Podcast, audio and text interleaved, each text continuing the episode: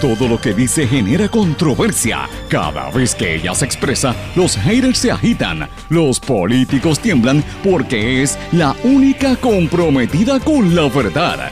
Periodista, bloguera, relacionista licenciada, analista de la noticia, escritora y le dicen la provocadora en las redes sociales. Y ahora comienza en blanco y negro con Sandra Rodríguez Coto.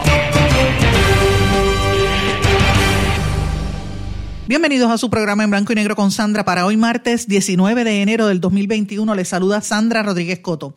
Continúan los feminicidios por la negligencia del gobierno. Es urgente que se implemente el estado de emergencia para atender la crisis de violencia contra la mujer y la familia. Señores, una joven madre sorda, la joven Janet Viera Grau, paciente de salud mental, se quitó la vida ayer tras un incidente en el que las autoridades no la ayudaron porque nunca la entendieron. Otro lamentable caso de discrimen hacia la comunidad sorda que termina en tragedia. Hoy converso con intérpretes que trataron de intervenir, pero la policía, ni el hospital, ni el departamento de la familia intervinieron a tiempo y no la ayudaron. En otro ah, feminicidio, señores, el cuerpo de la enfermera desaparecida alegadamente fue hallado. Se presume que el asesino fue el esposo. Sigue el caos con las vacunas del COVID-19, no dan, las distribuyen mal, no hay segundas dosis y se pierden 200 dosis. Ayer falleció el líder de la Fundación Mita Aarón. Hoy damos seguimiento al caso del jefe del cuerpo de bomberos y las serias interrogantes en cuanto a su designación que todavía, a cuatro días de que revelamos esta noticia, se atreven a contestar. Chocan los municipios con la Junta de Supervisión Fiscal por las diferencias sobre los fondos públicos. Después de estar escondida por días, Melania Trump se despide del puesto de primera dama condenando la violencia y recordando sus logros, pero nunca invitó a la nueva primera dama Jill Biden a la Casa Blanca como es la tradición. Y para que observen bien a los políticos y otras figuras públicas, científicos explican cómo se puede identificar a un mentiroso a base de determinados movimientos corporales. Señores, de estas y otras noticias vamos a estar hablando hoy en su programa en blanco y negro con Sandra. Este es un programa sindicalizado que se transmite por una serie de emisoras de radio en sus respectivas regiones, sus plataformas digitales, sus aplicaciones para dispositivos Apple, Android y también en sus redes sociales. Estas emisoras son Radio Grito 1200 AM en Lares, la nueva Grito 93.3 FM Aguadilla y la zona noroeste del país. X61, que es el 610 AM en Patillas y toda la zona del sur, este y este de Puerto Rico, 94.3 FM desde Guayama. WIAC, las tres emisoras de la cadena, por WYAC 930 AM, Cabo Rojo, Mayagüez y todo el suroeste. WIASA 1390 AM en Isabela y WIAC 740 en la zona metropolitana y también a través de nuestros amigos de La Voz del Pepino en San Sebastián, WLRP 1460 AM Radio Raíces. Señores, este programa se graba en todos los formatos de podcast. Les recomiendo siempre que busque Anchor y a las 8 de la noche se retransmite de manera diferida en la plataforma web radioacromática.com. Como siempre le digo, me puede escribir a través de las redes sociales, Facebook, Twitter, Instagram, LinkedIn. Yo siempre contesto, a veces me tarda un poquito, pero siempre, siempre contesto. Y de hecho, por ahí busco mucha información. También me pueden escribir a través del correo electrónico en blanco y negro con sandra arroba gmail.com. Vamos de lleno con los temas para el día de hoy. En blanco y negro con Sandra Rodríguez Coto. Bienvenidos a su programa en blanco y negro con Sandra, mis amigos. Les doy la más cordial bienvenida. Espero que estén bien.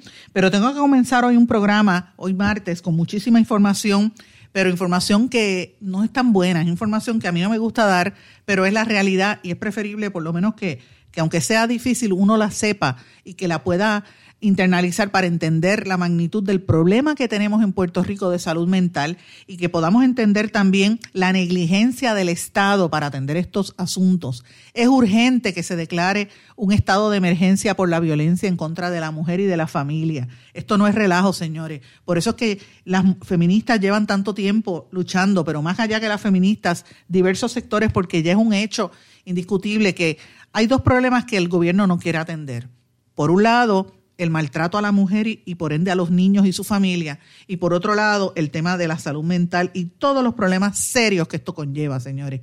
Y esto se evidenció durante la tarde y la noche de ayer con dos muertes de dos mujeres que se pudieron haber evitado porque sigue los feminicidios en Puerto Rico y me da mucha pena tener que comenzar el programa de esto de esta manera porque por eso es que digo que es urgente que se implemente este estado de emergencia.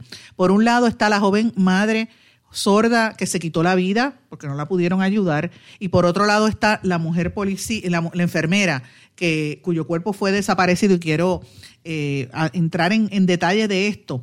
La información que trasciende por el medio Voces del Sur y por múltiples fuentes en el área sur de Puerto Rico, incluyendo el investigador Fernández, que, con quien he estado conversando, es evidente que eh, la información que se confirma por la comandancia incluso de Aybonito, en, esta, en este caso la comandancia de la policía de Aybonito y el medio Voces del Sur, que la enfermera Angie Noemí González Santos, el cuerpo fue hallado sin vida. Obviamente tras la confesión de su ex esposo. Encontraron el cadáver en la carretera 155 de Orocovis a Coamo. Esto es bien triste, señores, porque es que eh, se presume ¿verdad? que el hombre confesó. Pero lo triste de esto, porque es que esta es la parte que nosotros tenemos que, que internalizar y entender. Cuando se dan estos sucesos, el 90% de las veces siempre es el hombre el que la, el que la desaparece, el que la asesina que, la gente que investiga este tipo de casos lo sabe, yo tengo que, confirmar que es así. Este caso tenía todos los elementos de precisamente de un crimen eh, por violencia de género, como bien describe Fernando Fernández, el compañero Fernando Fernández, que a quien agradezco esta información, que fue que me la, brindó en tempranas horas de la madrugada. ¿Cuáles eran los casos? El esposo fue el último que habló con la, con la joven enfermera que también aplica si fue el último en verla con vida, ¿verdad? Así que uno dice, bueno, si fuiste el último en verla, ahí hay una sospecha. Número dos, el esposo no fue de inmediato a reportarla como desaparecida a la policía.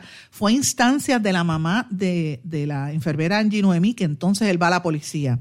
Número tres, ya estaban separados, pero aún vivían juntos. Esto es un problema serio.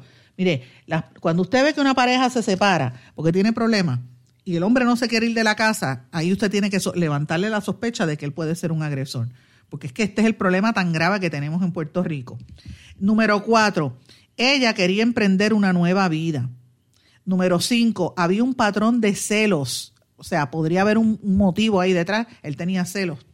Número seis, ella había bajado de peso y había cambiado su, su, look, se había hecho un look distinto.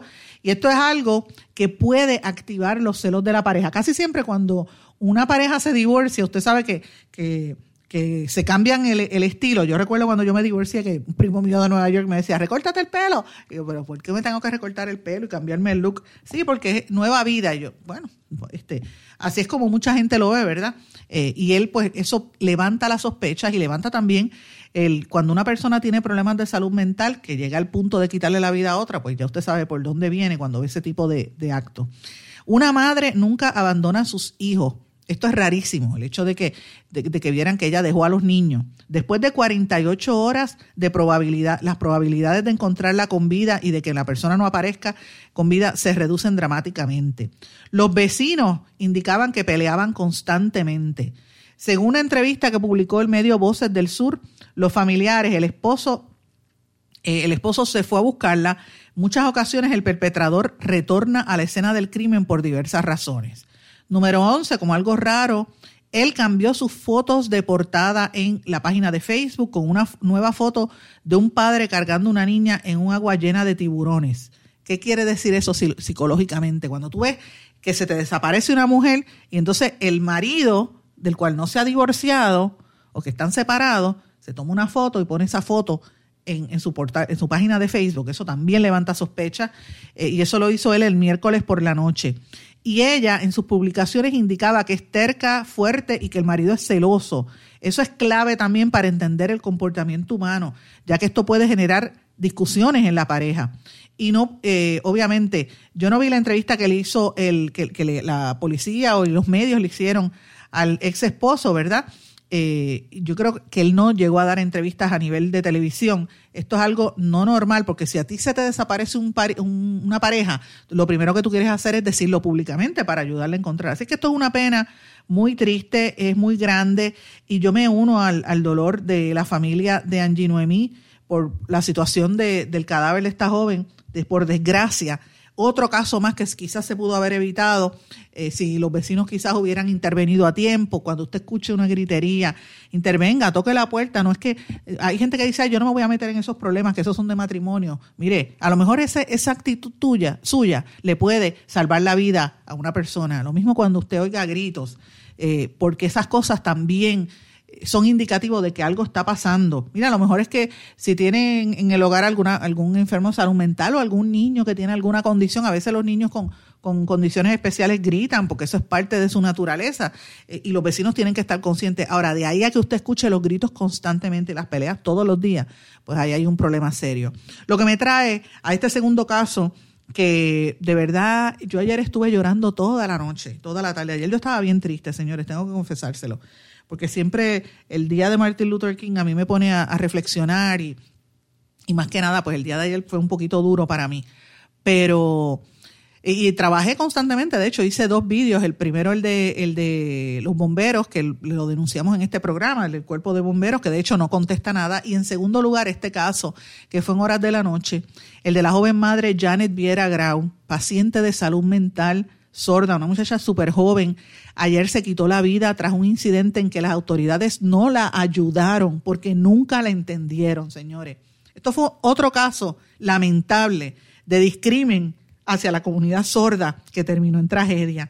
Yo conversé con intérpretes que intentaron ayudarla, pero entraron muy tarde en el, en el proceso cuando ya, ya había sido víctima. Yo tengo que decir claramente por la información que tenemos y lo que hemos ido recopilando, y tengo en mi poder fotos donde aparece esta joven a horas, horas antes de haberse hecho, ¿verdad? Quitado la vida, con miembros de la policía que la llevaron a un CDT, allí a un, a un hospital.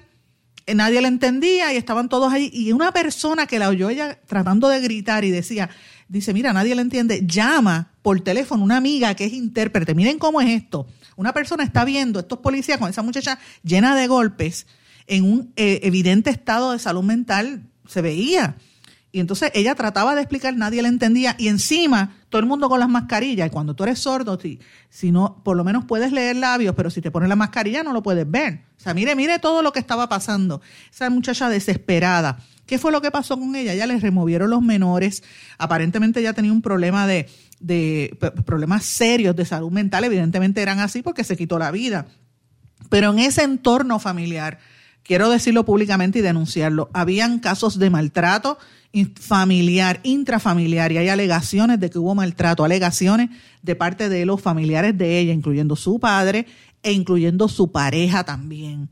Esto es lo que está pasando ahí. El Departamento de, la Familia había intervenido en, en, otras ocasiones con este caso, pero volvemos a lo mismo. ¿Cómo van a intervenir con una persona que es sorda? ¿Cómo logran comunicarse sin, si no tienen el lenguaje de señas ni las destrezas para hacerlo? Este es el problema, por eso es que estamos tan activos hace tanto tiempo, porque es hora de que se tomen en conciencia estos casos, señores, para que no terminen en tragedia. Esta joven se quitó la vida y se pudo haber evitado. Tengo fotografías que lo evidencian. Señores, cuando la gente, eh, tratando de, de, ¿verdad? Ella de desesperadamente explicar, porque le quitan sus niños, un niño de cinco y otro niño de, de casi siete añitos, chiquitito, ya se, se volvió loca, imagínate y nadie la entendía. Y una señora, una pareja que estaba viéndola, empezó a tomarle fotos. Tengo las fotos en mi poder. Las voy a distribuir más tarde para que ustedes las vean en las redes sociales. Y esta muchacha, eh, después que hace eso, es una cosa increíble. Eh, eh, ellos llaman a una intérprete que conocen, a Marina Martínez Cora. Marina Martínez Cora es amiga es una gran amiga mía, es intérprete de señas y además ella es CODA, Child of a Deaf Adult, hija de sordos adultos. O sea, aunque ella es oyente, se crió toda la vida con sordos. Ella es una, está terminando ahora el doctorado precisamente en lingüística.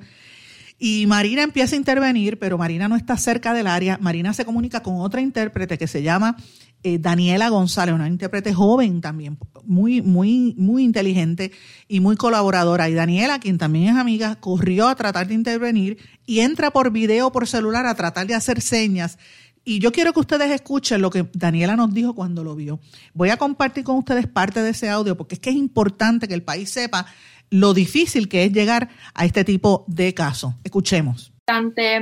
Establecer que yo me estoy comunicando libre de posturas, de ataduras. Yo soy yo hablando sobre una experiencia personal que tuve Y pues resulta que el sábado, el sábado pasado me llamó una persona conocida para informarme de una amistad que tiene a donde esta muchacha sola se le apareció en la casa, parece que conocían a la muchacha y me llamaron porque por casualidad después de la vida me habían visto interpretando en algún lugar y me pidieron que le hiciera el favor de ver cómo me pudiera comunicar con ella. A lo que después eh, nos comunicamos por videollamada de WhatsApp y pues traté de comunicarme con la muchacha. Ella lamentablemente no se veía bien ni físicamente ni emocionalmente. Tenía un moretón aquí en el ojo, raspazo en, en la cara, golpe en los brazos. Ella estaba acostada en el piso y se veía exhausta, agotada, traté de hacerle señas y decirle, mira, yo sé señas, mis padres son sordos, dime qué te pasa, yo te puedo ayudar. A lo que ella me expresó de que tenía mucho, mucho dolor en el pecho y, yo le preguntaba si era algo físico, te sientes mal, te duele y resultó, a mi entender, que fue algo emocional. Así que yo traté de interpretarle lo que ella estaba diciendo en señas a las personas que estaban con ella. Eh, yo estuve en la llamada como unas dos o tres horas, la refería a diferentes servicios, le di el número de teléfono de Marina, del licenciado Juan Troche, para ver cómo de ahí en adelante pueden proseguir con el caso y ver cómo puedan, pueden trabajarlo. Eh, me informaron que habían llamado al 408, al 911, a los policías desde las 8 de la mañana y nunca llegaron. Me dijeron que parece que en Vega Alta no había policía en ese momento, que tenían que esperar que llegaran de Vega Baja pero nunca llegaron. En las dos horas que estuve en la llamada con ellos, mi meta era que llegaran y ver cómo eh, eh, conseguir a una intérprete sorda, eso en, en, el caso lo ideal para trabajar en ese momento, y también con otra intérprete oyente, pero lamentablemente las autoridades nunca llegaron y tuve que enganchar la llamada porque tenía un servicio, pero me mantuve en comunicación con la persona que me llamó por mensajes de texto hablaron con los familiares de ella y, resulta que sí, ella nunca tuvo intérprete de, lenguaje de señas eh, durante todos los procesos legales. Me dijeron que la semana anterior la, habían sacado a sus hijos, no me especificaron por qué, pero que le sacaron a sus hijos y que no, no tenía intérprete en el proceso. Me dijeron también que recibió una evaluación psicológica en el capestrano, del cual tampoco le pusieron intérprete, pero que los resultados salieron de que ella no tenía ningún problema mental. Este, Perdón un momento, que estuvo, tú estás informando que ella estuvo en el hospital Capestrano. A mí me informaron que la, que la estuvo por un día en lo que la evaluaron. Eso fue lo que me informaron. Eso que ustedes escucharon fue parte de la entrevista que yo hice anoche. Esa es Daniela González, intérprete e hija de personas sordas, eh, Child of a Deaf Adult. Esto es una, una característica bien importante, por eso es que hago la distinción, porque cuando una persona es sorda, tiene su propio lenguaje, su propio idioma. Yo lo he dicho mil veces en este programa. Ustedes saben que soy activista de la comunidad sorda hace muchos años. Pero cuando se trata de un hijo de un de padre sordo, hay una es como una categoría distinta porque porque el lenguaje de señas entonces es natural, no es aprendido. Como por ejemplo, una persona que sea oyente, como en mi caso, como la mayoría de la gente que me está escuchando. ¿Por qué? Porque una persona sorda nace y, si sus padres son solos, va creciendo en ese ambiente y, es natural. Es como cuando tú aprendes a, desde bebé a hablar tu, eh, tu, idioma, pues lo mismo con el lenguaje de señas. Y es mucho más fácil la comunicación, ¿verdad? Pero también ella precisa algo que también cuando hay un sordo que no tiene las destrezas en lenguaje de, ser, de señas, como son muchos sordos en Puerto Rico que ni siquiera aprenden el lenguaje correcto, porque son personas que los tienen eh, desamparados, los tienen eh, totalmente ignorantes, abandonados esas personas desarrollan sus propios métodos de comunicarse, sus propios gestos. Por eso a veces se interviene y se trae, cuando son emergencias así, un sordo para que interprete al otro sordo. Entonces ese otro sordo le interpreta al le da al intérprete oyente para que pueda comunicar con la voz a los que oyen. Miren lo difícil que es este tipo de casos, porque es tan importante escuchar esto. Ahora yo quiero que ustedes escuchen brevemente lo que dijo la otra compañera eh, intérprete y amiga Marina Martínez Cora. A mí me llamó Daniela, este, porque ella tenía la inquietud que qué podíamos hacer. Entonces yo este, como yo le he dado un servicio a, varias agencias, rápido pensé, o he hecho varias gestiones también por los sordos por mi cuenta. O sea, nada que ver con ser intérprete, con ser intérprete, sino pues más bien como pues por abogar o por hacer o ejercer otras funciones fuera de la interpretación que no tiene nada que ver, ¿verdad? Y en esos momentos, pues, este, Daniela me, me, da el número de teléfono de la persona, Daniela le comparte mi número de teléfono, ¿verdad, Daniela? Tú le diste mi número y la señora me llama. Es una señora que su hijo fue a la escuela con la muchacha. Y la señora está bien preocupada porque ella, como bien dijo Daniela, desde las 8 de la mañana estaba llamando a las autoridades, a la policía, a, llamando a emergencia al 911. También las llamaron a la línea Paz. Nadie llamaron a la línea Paz, nadie llegó. Entonces, cuando ella me llama, eran las, yo creo que eran las 2 de la tarde. Yo lo único que a mí se me ocurrió, yo contacté a otras agencias que proveen servicio, ¿verdad? A las mujeres en esta situación para ver qué se podía hacer porque la señora me explica que ella está en la calle, que a ella le removieron sus dos hijos, yo le pregunto si ella tuvo intérprete de lenguaje de señas en estos procesos. Me dijo que no, que confirmó con el cuñado de la muchacha y con el ex esposo que no. Me confirmó que ella estuvo en un hospital, que no tuvo intérprete de lenguaje de señas en ninguna de las intervenciones que ella tuvo. O sea, ¿cómo ellos sabían lo que ella tenía si no tenía intérprete de señas? Es la pregunta. Es la negligencia de este país, es una cosa increíble. Eh, ah, yo creo que hay que hacer una investigación a ver cuáles son los procesos. Y yo vengo también en mi, en mi carácter como, pues como educadora, como una persona que, que apoya a la comunidad, como también hija de solo, en el sentido que yo siempre estoy abogando porque se le den los intérpretes. Hay unos momentos bien difíciles que suceden en este país con la policía, con los servicios sociales, con los servicios de salud mental, donde, donde yo me he visto en la tener que llamar y contactar a diferentes agencias federales para, para hacer querella, para, para yo explicar a los solos cómo ellos van a hacer las querellas, porque le violentan los derechos. Entonces, mira hasta dónde llegó esto. Se llamó, se llamó, ellos, ellos este, contactaron a esta familia que no son familia de la muchacha.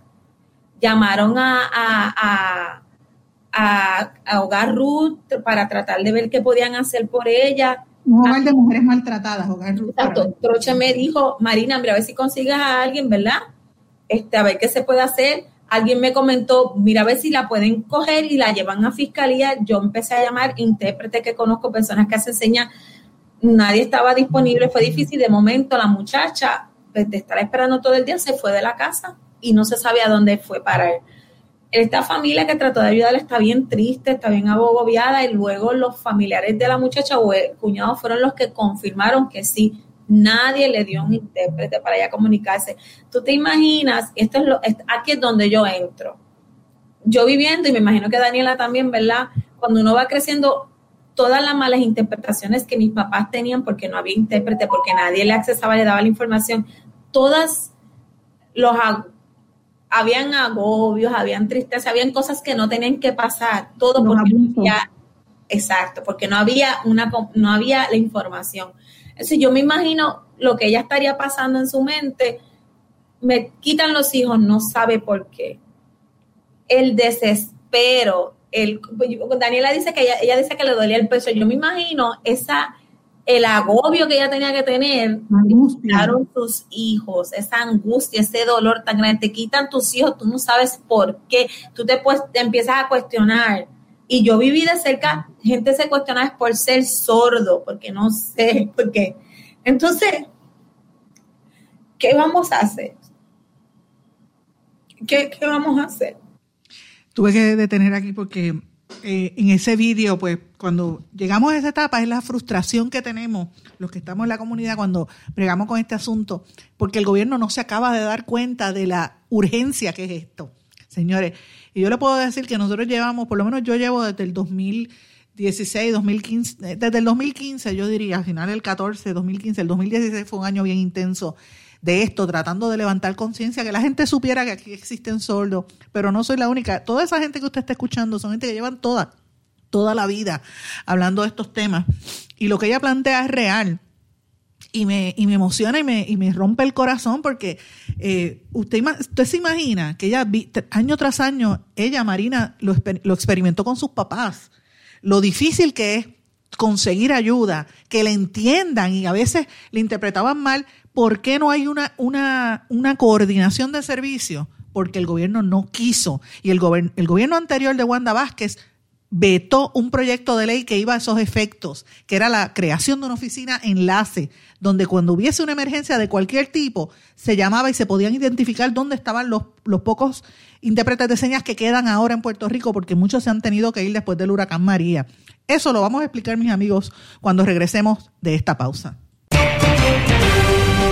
No se retiren, el análisis y la controversia continúa en breve, en blanco y negro, con Sandra Rodríguez Coto.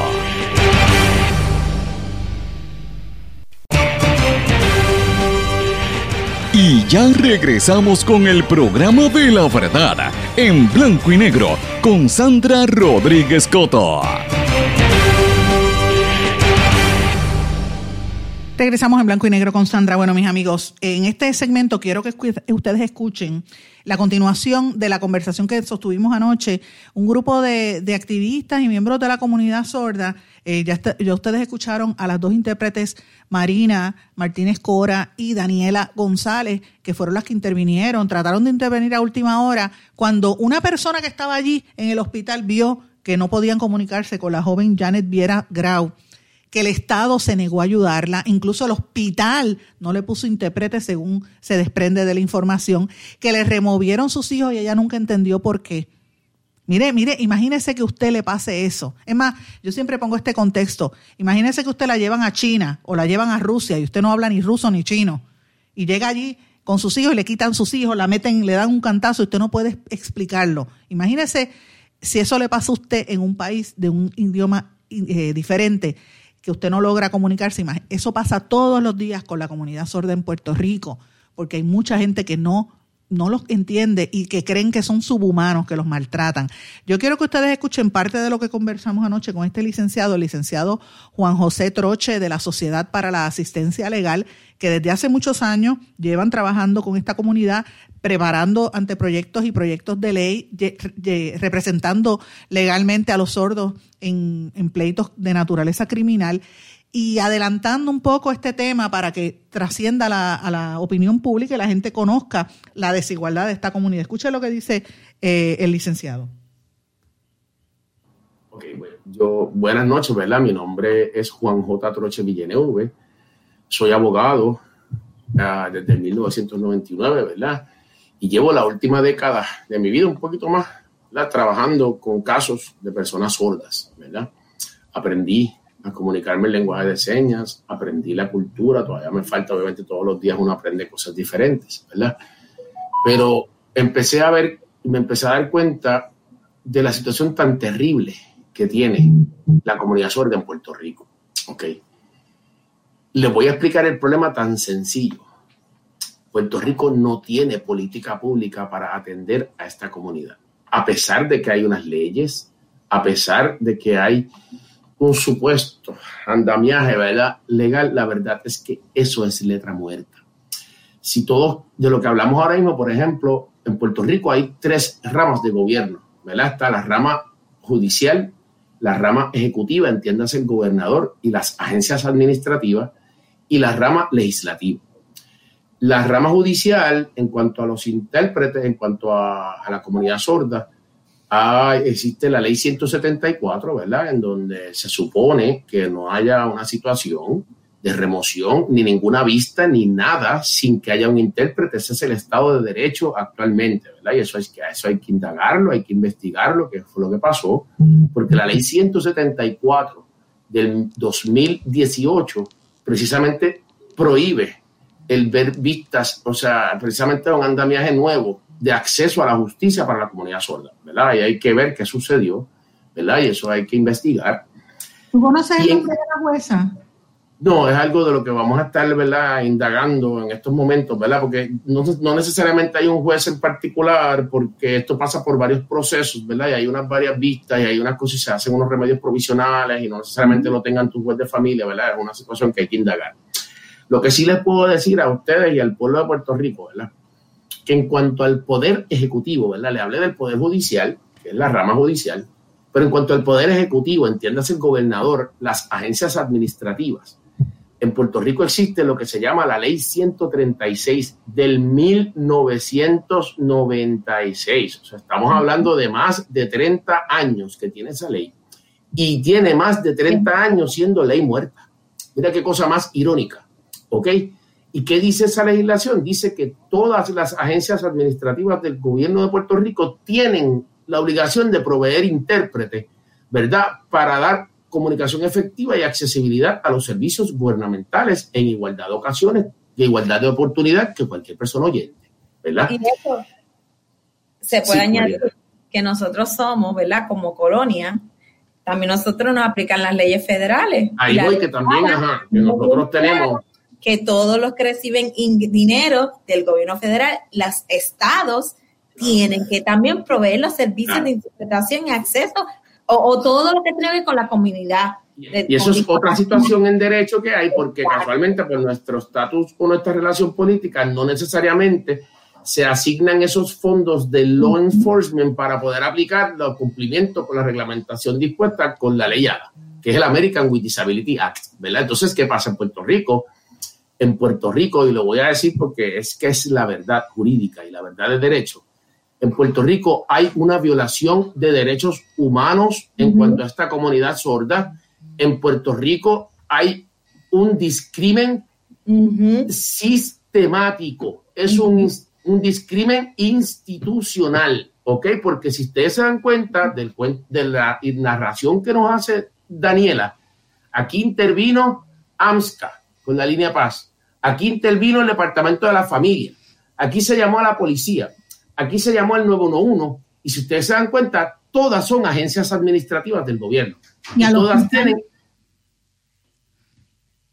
Y también intervino el hospital y el hospital no colaboró. Eso es parte de la realidad de este caso. El hospital ya es privado, ya hay otras reglas también. Hay otras reglas. que, también hay otras reglas que también le aplica más directamente la, la American ADA, hay otras situaciones y si se investiga y si se reclama, Aquí hay unos derechos que hay que, ¿verdad? que reclamar, ¿verdad? pero triste que, que sea ahora, ¿verdad? A mí, me, a mí me duele, tengo el corazón roto, porque precisamente esta situación no es un chiste. La falta de política pública, la violación sistemática a los derechos constitucionales, los derechos humanos y a, y a este discrimen institucional sistemático y continuo, ¿verdad? Que hay provoca un suicidio, no uno. Y pueden venir dos, tres, cuatro, cinco, sabrá Dios, porque entonces eso va atado a nuestra salud. Imagínense que somos nosotros los oyentes y tenemos a veces problemas de salud mental. Ahora imagínese usted una persona sorda con problemas de salud mental que también no lo entienden porque no le pusieron intérprete de lenguaje de señas. Y yo nunca descansaré mientras yo respira, mientras yo seguiré respirando yo siempre voy a abogar que en Puerto Rico hay tres idiomas y hay que respetar esos derechos humanos. Está el lenguaje de señas, el inglés y el español. Y aquí hay aproximadamente un 5% de la población. Y para que no lo vean el 5%, estamos hablando entonces de más de 200 mil puertorriqueños sordos que se comunican en lenguaje de señas. Hay hay esta situación de no atenderla raya en hasta la negligencia criminal, porque técnicamente ya ellos saben de qué se trata esta situación. Y, casualmente, precisamente por eso es que existen, pues nosotros logramos abrir servicios para brindar servicios de representación legal, ¿verdad? Personas sordas que pasan por esta situación, pero lamentablemente no somos suficientes ante el problema tan grande que hay en Puerto Rico, ¿verdad? Y lo que sí le puedo decir sin que se me sin que se me quede nada por dentro, que esta situación tiene que parar. O sea, esto tiene que parar y el gobierno tiene que atender este asunto. O sea, es un asunto ya de vida o muerte, ¿verdad? En cuanto a esta comunidad sorda. Y es un asunto en donde es repetitivo, por eso es que digo que es sistemático, en que es institucional porque son todas las instituciones adscritas al, al Poder Ejecutivo, entiéndase las agencias administrativas. No voy a decir todas porque la verdad es que no todas. Algunas tratan de cumplir y hacen un esfuerzo, pero la gran mayoría siguen teniendo ese problema. Y el problema es bien sencillo en derecho. ¿Qué es lo que pasa? Pues cuando se hizo la ley habilitadora que creó esa agencia, se nos olvidaron los sordos. Cuando se hizo esa legislación de la crear la agencia, cuando se hizo el reglamento para aplicar el servicio de la agencia, se nos olvidaron los sordos. Y cuando se hizo el presupuesto para aplicar y hacer cumplir el reglamento y la legislación, se nos olvidaron los sordos. Y aquí hay una ausencia jurídica, hay una ausencia reglamentaria y hay una ausencia presupuestaria. Y pero los sordos siguen llegando a la ventanilla todos los días a buscar ese servicio. ¿Qué hacemos? ¿Cómo lo resolvemos? Y perdóname para no intervenir más. Casualmente, el año pasado sometimos un proyecto de ley a través del senador Juan Dalmao Ramírez, que fue aprobado unánimemente tanto en Cámara como en Senado, siendo un gobierno del Partido Nuevo Progresista, siendo un gobierno estadista en la legislatura de aquel momento, fue unánimemente y la honorable gobernadora, es gobernadora, honorable Wanda Vázquez Garcet, lo vetó, por, entiendo yo, porque no entendió de qué se trataba este proyecto. Y era un proyecto para la creación de una oficina de enlace de la comunidad sorda con las agencias y el servicio gubernamental. Y estoy seguro, estoy convencido, no tengo la menor duda que si el gobierno hubiera atendido esas legislaciones y hubiera creado esta oficina de enlace especializada, esa oficina le salvaba la vida a Janet. Eso es lo que yo sé, porque si se lo hubiera puesto un intérprete, porque si hubiéramos ido hasta donde fuera. Pero el problema es bien grande, el problema es a nivel de Estado, que tiene que resolverlo el gobierno, es la responsabilidad del gobierno. Eso es lo que yo tengo que decirle con mucho coraje, con mucho cariño y mucho amor. Esas fueron las expresiones del licenciado Juan José Troche de la Sociedad para la Asistencia Legal, también activista de la comunidad sorda por muchos años. Y como ustedes ven, un poco de frustración porque eh, Juan José llevamos tiempo y él, está empujando el carro, ¿verdad? Como dicen, para que entiendan. Y yo recuerdo la dificultad que fue que legislador por legislador entendiera esto. Nosotros habíamos hecho un acercamiento hace muchos años a varios legisladores de mayoría que no entendían y nos prácticamente ignoraron. Y vino el legislador, el, el ex senador Juan Dalmau entendió, él hizo una, una actividad donde fueron diferentes sordos, es como un encuentro, él escuchó a la comunidad, entendía lo que la comunidad eh, necesita, porque es que esa es la parte que la gente no logra entender.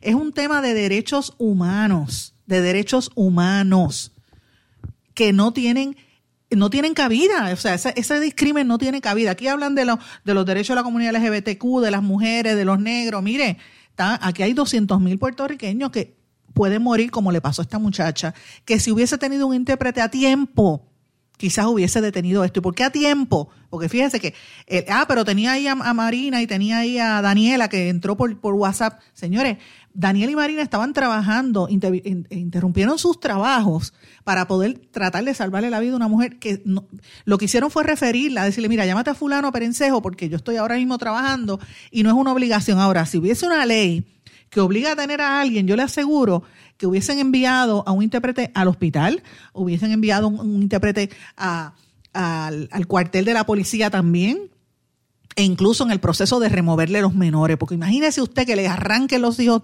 de su casa sin usted entender cómo fue ese proceso. Y si es una paciente de salud mental, pues aquí tiene que venir a hablar AMSCA. Y yo creo que AMSCA, la línea Paz, el Departamento de la Familia, la Policía de Puerto Rico, el Hospital Capestrano y todos los que intervinieron en este proceso tienen que rendir cuentas, tienen que explicar qué fue lo que pasó, porque ahí se perdió una vida que quizás se pudo haber evitado si hubiesen atendido a tiempo. Eso es la negligencia más terrible, negligencia criminal Basta ya.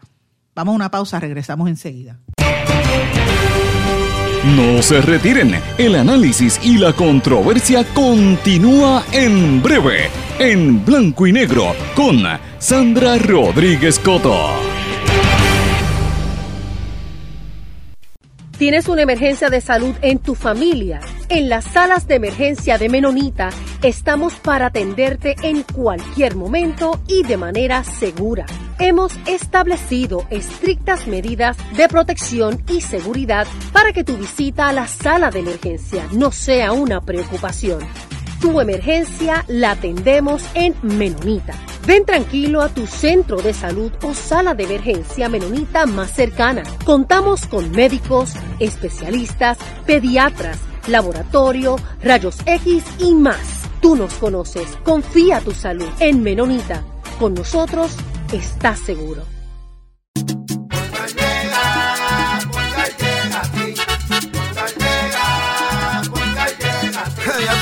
Eso es lo que te responden, pero ahora botaron la ola. Porque ya no importa en qué parte de la isla estés. Si tuviste un accidente, mi gente de Poingal le llega a tu casa o trabajo para que no te complique. Con servicio en todas partes de la isla y el mejor servicio al cliente. Por eso y mucho más, yo Piru lo digo, yo quiero Poingal. ¡Duro!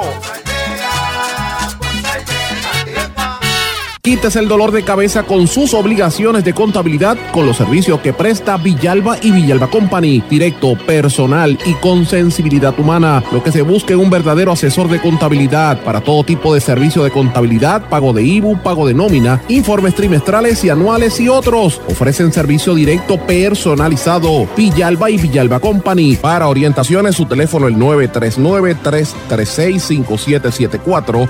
939-336-5774. 5774. Y ya regresamos con el programa de la verdad en blanco y negro con Sandra Rodríguez Coto. Regresamos a esta parte final de En Blanco y Negro con Sandra. Eh, quiero hablar ahora un poco de otro tema. Vamos a hablar de lo que está ocurriendo con el COVID. El COVID está rampante, la crisis que hay, porque aunque eh, no se han reportado tantas muertes como en días anteriores, la realidad es que los casos siguen en aumento y más que nada estamos preocupados por lo que está ocurriendo con las vacunas. Ayer en el caos eh, se supo, ¿verdad?, que se perdieron 200 dosis de la vacuna en uno de los centros. Eh, esto es un fármaco bien, bien necesarios, bien pedidos. se recibieron las vacunas y según el secretario de salud, el doctor Mellado, la persona que recibió la caja eh, lo había, había hielo derretido y lo que hizo fue que las puso dentro de la nevera sin consultarle al Centro para el Control de Manejo y Prevención de las Enfermedades y ahí se dañaron.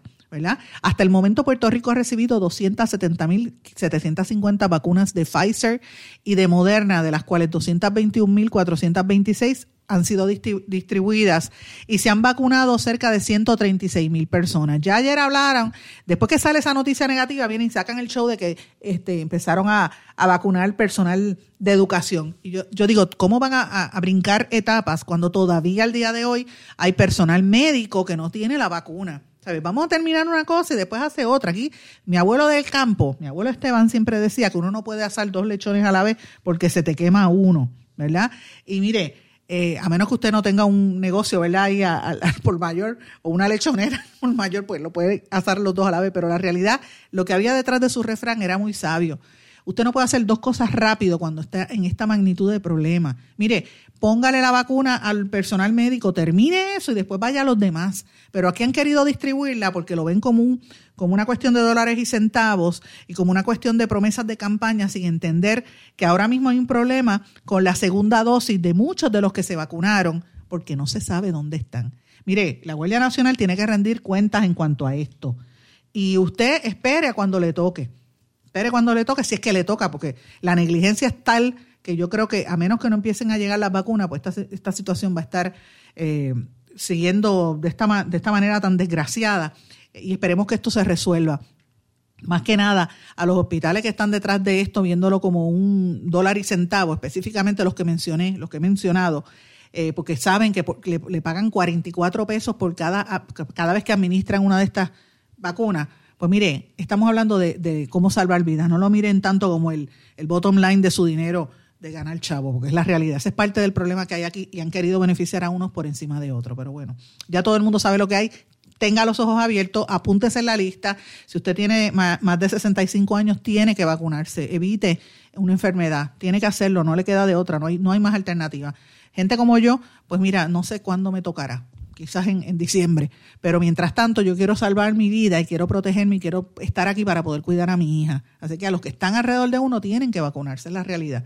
Todo el mundo tiene que hacerlo. Pero bueno, cambiando el tema, en la noche de ayer falleció eh, el Teófilo Vargas Sein, mejor conocido como Aarón, el líder de la congregación Mita de Santurce, el líder mundial de esa congregación. Eh, él estaba enfermo por mucho tiempo, tenía 99 años de edad y la noticia pues fue difundida por su hijo Samuel Beníquez, que finalmente él tuvo que admitir eh, que era hijo eh, y, falleció. Este señor eh, vino a Aarón a, dirigir la, esta, este, este culto, ¿verdad? Esta, algunos le llaman la congregación mita, otros dicen que es este, que es como si fuese una iglesia independiente, otros le llaman también como un culto, ¿verdad? Eh, y pero lleva muchísimos años establecido en, Puerto Rico, desde los años más o menos 40 eh, y 50. Eh, obviamente él fue la persona que sustituyó a, Mita, que fue quien había iniciado esta tradicional iglesia en el área de Atorrey mayormente. y obviamente pues tienen unos, han desarrollado como una especie de, de comunidad, una comuna en esa región donde tienen negocios, tienen escuelas, se ayudan a la, a la comunidad también e incluso siempre los políticos pasan por allí, muchos, muchos de los que estaban en esa área eh, colaboraron, siempre los, candidatos a la gobernación van y los, los, políticos de la zona, ellos fundaron un colegio, una, una égida, una oficina de, de, trabajo social, agrupaciones musicales y otras que son cosas de las que deja como legado este señor Aaron, así es que que en paz descanse. Señores, eh, ayer también trascendió la sentencia, cambiando el tema, a otras dos personas en el caso del ex secretario de Recreación y Deportes, entre estos eh, Cecilia Amador López y Juan Carlos Ortiz Nieves, coacusados por participar en este millonario esquema de fraude, fueron sentenciados por el juez federal Pedro Delgado a un año de probatoria y a tres de probatoria. Cecilia Amador, a quien yo conozco, y que es una, gran persona, una gran madre también, la conozco en, su faceta de madre, eh, ella hizo, era ex esposa del convicto Irving Torres Rodríguez, presidente y tesorero de Administrative Environmental Sports, que escribió y sometió las propuestas al Departamento de Educación eh, y enfrentaba cargos por conspiración. Ella fue la que escribió la, ¿verdad? fondos federales, etcétera, eh, y se le vinculaba eh, que tenía que restituir cerca de 2.2 millones de dólares. Ella hizo alegación de culpabilidad en el 18 luego de que llegó a un acuerdo, ¿verdad? parece ser que el ex marido fue quien la metió a ella a hacer ese tipo de cosas, ella hacía las propuestas y, miren cómo salió trasquilada en este caso. Me da mucha pena, ¿verdad? Con, con ella, porque la, la, conozco en su, como dije, en su faceta de madre y me da mucha, mucha pena, pero bueno. Hay otras cosas importantes, hoy también trasciende el choque grande que hay entre los municipios y la Junta de Control Fiscal por las diferencias en la administración pública y los ojos del mundo están pendientes a lo que está ocurriendo en la nación americana después de, los incidentes, ¿verdad? Ayer hubo un fuego cerca del área de Washington, eso puso a la gente a correr. Hay unas serias amenazas a la seguridad del nuevo presidente Biden en toda esta situación, así que eh, Washington está como un campo de guerra, los ojos del mundo están puestos allí, eso es una, es una eh, ¿verdad? un impacto económico y a la imagen de los Estados Unidos en el resto del planeta bien contundente que, tenemos que estar observando porque esto tiene un impacto indirecto sobre Puerto Rico. Eh, y una de las cosas que a mí me llama la atención de lo que estuvo ocurriendo allí es que después de haber estado escondida por un montón de días, la primera dama Melania Trump se despidió de su puesto de primera dama en un mensaje ahí medio largo donde habló de la violencia, recordó los logros, habló de, las, remodelaciones controversiales que hizo a la estructura de la Casa Blanca, pero rompió con la tradición y no invitó, nunca invitó a Jill Biden, la profesora Jill Biden, al, a la Casa Blanca como tradicionalmente hace cuando una, una eh, primera dama se va, invita a la que viene para que pueda entender cómo es que se administra, porque la Casa Blanca no es un hogar donde te vas a vivir, es una, es una institución de gobierno con su staff, con su personaje y, con sus responsabilidades. Y así es que es importante que, se haga esto, esto no se, no se hizo. Y es importante ver qué va a pasar al respecto. Y esto trasciende en un momento donde eh, la información internacional apunta a que la economía de los Estados Unidos podría verse afectada por todas estas disrupciones y peleas raciales que hay eh, y peleas políticas entre los, de, los del bando de Trump y el ataque al Congreso, etcétera. De hecho, ya se está proyectando, esto había salido anteriormente, pero ahora sale por un estudio de global que hizo Brookings Institution, que eh, China va a superar a los Estados Unidos como la mayor economía del mundo antes de lo esperado. El país asiático es la única economía importante que evitó una contracción en el año 2020. Oigan esto, a pesar de la pandemia. se proyecta que el Producto Interno Bruto de China, que es la segunda economía del mundo, se expanda en un 8.2% y va a seguir superando a Estados Unidos. Esto lo reportó Bloomberg. Esto es importante porque el país asiático es la única economía a gran escala que evitó esa contracción eh, y al ritmo que va, está tan y tan rápido, porque crecieron, a pesar de esto que le dije, de la, de la pandemia y toda la situación, China creció a un ritmo de 3.6% en el año 2020. Los economistas dicen que Pekín está profundizando los lazos económicos dentro del continente asiático, por eso es que ellos están haciendo todas esas inversiones, y en Europa, y busca China que el consumo interno impulse la próxima fase de crecimiento, eh, y es la única fuente de crecimiento post-pandémico en ese país. Eh, ahora mismo eh, se estima que el año 2020 fue el año donde China recuperó el título de principal destino mundial para la inversión extranjera, ya que, mil, eh, ya que 129.500 millones de dólares fueron a parar allí, mientras que en el resto de los países hay, hay, entre un 20 y un 30% incluso de, de, estancamiento y bajas en la economía. Esto es serio para los Estados Unidos en esta nueva perspectiva. Entonces quería eh, terminar el programa de hoy con una recomendación que me estuvo de lo más interesante, señores. Eh, y esto lo dijeron un grupo de investigadores de universidades británicas y de varios países de Europa sobre el comportamiento corporal que hasta ahora desconocido podría ser un indicio inequívoco para que usted identifique a un mentiroso a base de determinados movimientos corporales. De acuerdo a los investigadores, mientras más compleja sea la mentira, más repetitivo será el comportamiento. Esto lo publica la Royal Society Open Science. Eh, después de haber estudiado una serie de interacciones sociales que descubrieron que cuando un individuo miente, tiende a imitar muchas veces de forma inconsciente y por un breve periodo de tiempo ciertos movimientos corporales de su interlocutor. Eso fue parte de lo que se hizo en el estudio. Pusieron una persona a, mentir, ¿verdad? Y se veía en el experimento que repetía los mismos movimientos de manera bien sutil, pero ahí usted sabe si está diciendo la verdad. Yo me pregunto ahora mismo, ¿cuántos políticos están haciendo eso para el país? ¿Cuántos periodistas y cuánta gente en la opinión pública le miente descaradamente al pueblo y no le dice la verdad. Y cada día es más complejo. Así que por eso le digo a los amigos que, son radio escucha, que están eh, eh, escuchando este programa de radio o lo escuchan en, el podcast, que tienen que estar, mira, ahí me llega una noticia del COVID, oyeron el ruido.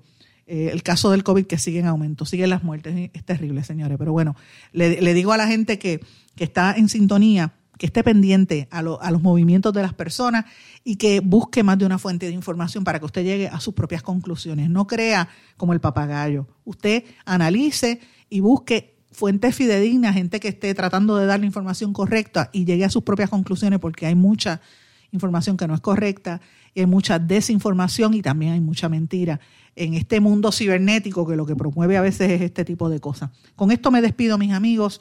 No sin antes desearles a todos que pasen muy buen día. Como siempre les digo, se pueden comunicar conmigo a través de las redes sociales, Facebook, Twitter, Instagram, LinkedIn o en el correo electrónico en blanco y negro con Sandra.